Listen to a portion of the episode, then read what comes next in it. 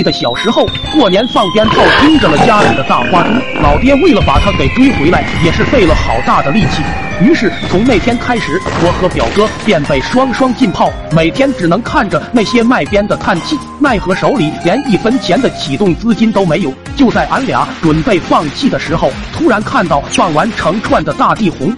会剩下很多燃烧完却没有响的哑炮。表哥提议把这些全部收集起来，然后再制作出一个史无前例的巨炮，一定能成为这个村里最靓的仔。二二二，说干就干！经过咱俩的不懈努力，这颗自制的大苦瓜号鞭炮就这样诞生了。估计它要一响，邻村都能听得见。不过由于害怕被老爹没收了，俺俩就把这炮仗再用纸一层层的给包了起来。只要不仔细观察，谁也认不出这玩意是个啥。很快，俺俩选好了黄道吉日，准备在除夕夜的零时零分让我们的梦想被点燃。谁知道就在当晚要放的时候，我那已经酩酊大醉的老爹突然出现。他看着我们手里拿着一团废纸，直接给抢了过去，头也不回的进了屋。我们赶忙跟上，反正他也喝多了，一会睡着了再拿过来就是了。谁知道老爹根本就没有睡觉的打算，而是感觉这屋里太冷了，准备点火取暖。我们的成名作品就这样被他当成了引火纸。要知道我和表哥可没少往里加火药，这短纸基本上和手榴弹也没啥区别了。看着老爹把外包装的纸点燃，我俩嗷的一声从屋里跑了出去。这都什么毛病啊！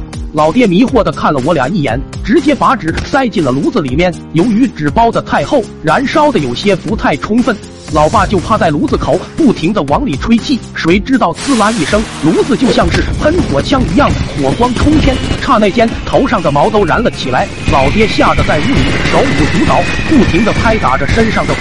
这时老妈也打牌回来，看着屋里上蹿下跳的老爹，问道：“你爸的羊角风又犯了吗？”我俩不敢讲实话，只好咬牙说：“可能是因为过年他太开心了。”听完，老妈无奈的叹了口气，抬腿就要往屋里走。我和表哥赶忙把他拦住，面露难色的摇了摇头。就在这时，屋里突然传出一声巨响，整个大地都好像颤抖了一样，满屋子都是浓烟，持续了足足能有五分钟。等老爹被村民抬出来时，黑乎乎的脸早已看不出本来面目了。身上更是烧得一毛不剩，就这样，老爹被紧急送往了医院。